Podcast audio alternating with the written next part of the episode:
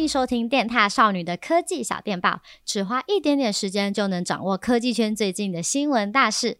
Hello，大家好，我是电踏少女雨林，真的超开心的，我终于加入电踏少女了。那没错，昨天呢，我已经先在 Facebook 跟 YouTube 社群上啊跟大家见过面了。嗯，基本的自我介绍应该都讲过了吧？如果还没有去看的朋友，赶快去给我按赞哟。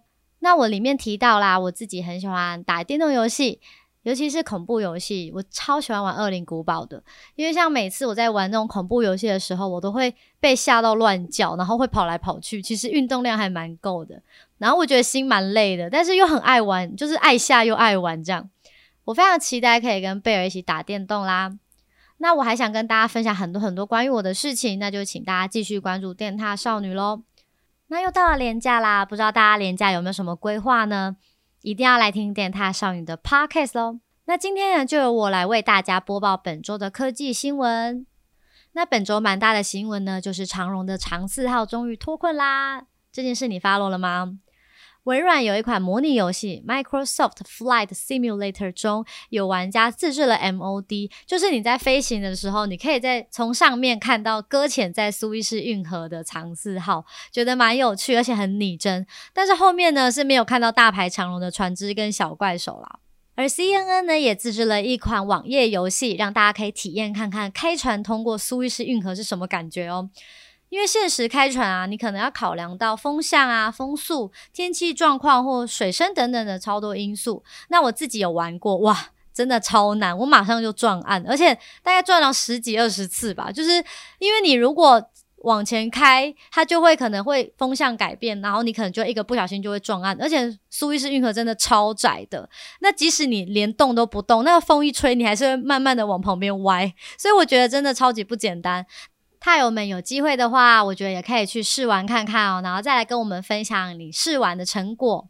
接着就是苹果新闻啦，二零二一年的苹果全球开发者大会 （WWDC） 将在美国时间六月七号到六月十一号举办，跟去年一样啊，是全线上的方式，开放给全球的开发者免费参加。而这场大会呢，将会让大家知道新一代的 iOS、macOS、iPadOS。Watch OS、TV OS 会有什么不同？那去年的线上直播啊，它高达两千两百万人同时在线观看，哇，创下历年的记录诶。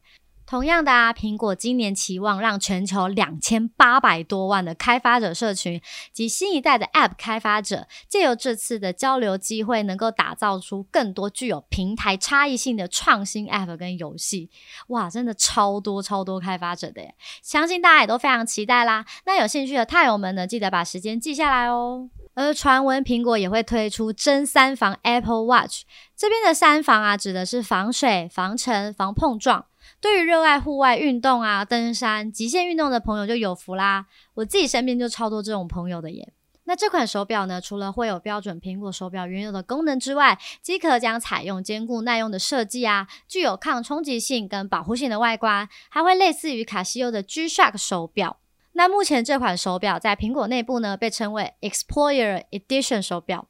由于三防功能的升级啊，手表的重量跟尺寸也可能会明显的增加。嗯，我觉得这应该会是我要不要购买这只手表的考量点之一耶。那这款 Apple Watch 啊，可能会在二零二一下半年或二零二二年推出，不过都还只是传闻啦，还没有经过官方证实。想问问骇友们啊，最希望新一代的 Apple Watch 有什么功能呢？欢迎告诉我们哦。接着是小米在这周的三月二十九以及三月三十，一连两天举办了春季新品发表会。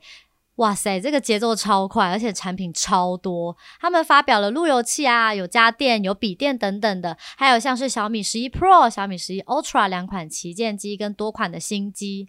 那比较特别的是，旗下首款折叠机小米 Mix Fold，它除了搭配小米自家研发的澎湃 C One 影像晶片，而且啊，它还是全球首款搭载液态镜头的折叠手机哦。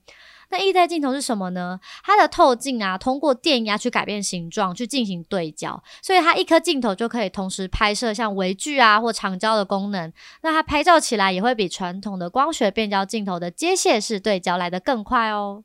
除了手机之外，本周发表会也推出了大家非常期待的小米手环六啦，一样有标准版跟 NFC 版。那和小米手环五相比啊，小米手环六的荧幕大了百分之五十，不过续航力就会稍稍下降了。那它表带总共有八种颜色，诶哦，我只要看到彩色的东西，我跟你讲，我就没有办法招架，我想要包色。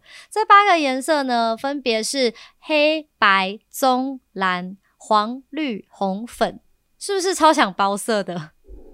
而小米手环六啊，它支援到三十种的运动模式，诶，它比较特别是，这是加入了高强度的间歇训练，还有篮球啊，还有拳击等等的项目。那它依然保留了前一代有睡眠监测数据，还有女性生理追踪的功能。在这一代呢，它新增了血氧饱和度的监测功能，让你可以在夜间持续的测量。它会去根据你睡眠的时候，你的心率啊，还有血氧的变化，去判断你睡觉时候的呼吸品质。那我觉得这样应该可以知道你睡觉的时候有没有在打呼诶，因为我之前就常常在想哦，除非是旁边有人醒着，不然你怎么会知道自己睡觉的时候会不会有呼吸中止的问题？所以我觉得这个功能真的非常棒诶。总而言之啊，小米手环的功能真的是越来越齐全了。我自己就特别喜欢有支援到三十种的运动模式，因为真的听起来超多的，就觉得很划算。但重点还是因为我最近开始要运动啊，想要瘦身，加上我有的时候也会跳跳舞，所以感觉这款手表真的超级适合我的耶。那小米手环六啊，在台湾上市的资讯跟售价呢，就让我们静待官方公布啦。想问问太友们最喜欢小米手环六的哪个功能呢？好啦，以上就是本周的科技小电报。如果你喜欢我们的内容，欢迎每周五固定来追踪电踏少女的科技小电报 Podcast。我是雨林，我们下次见喽，拜拜。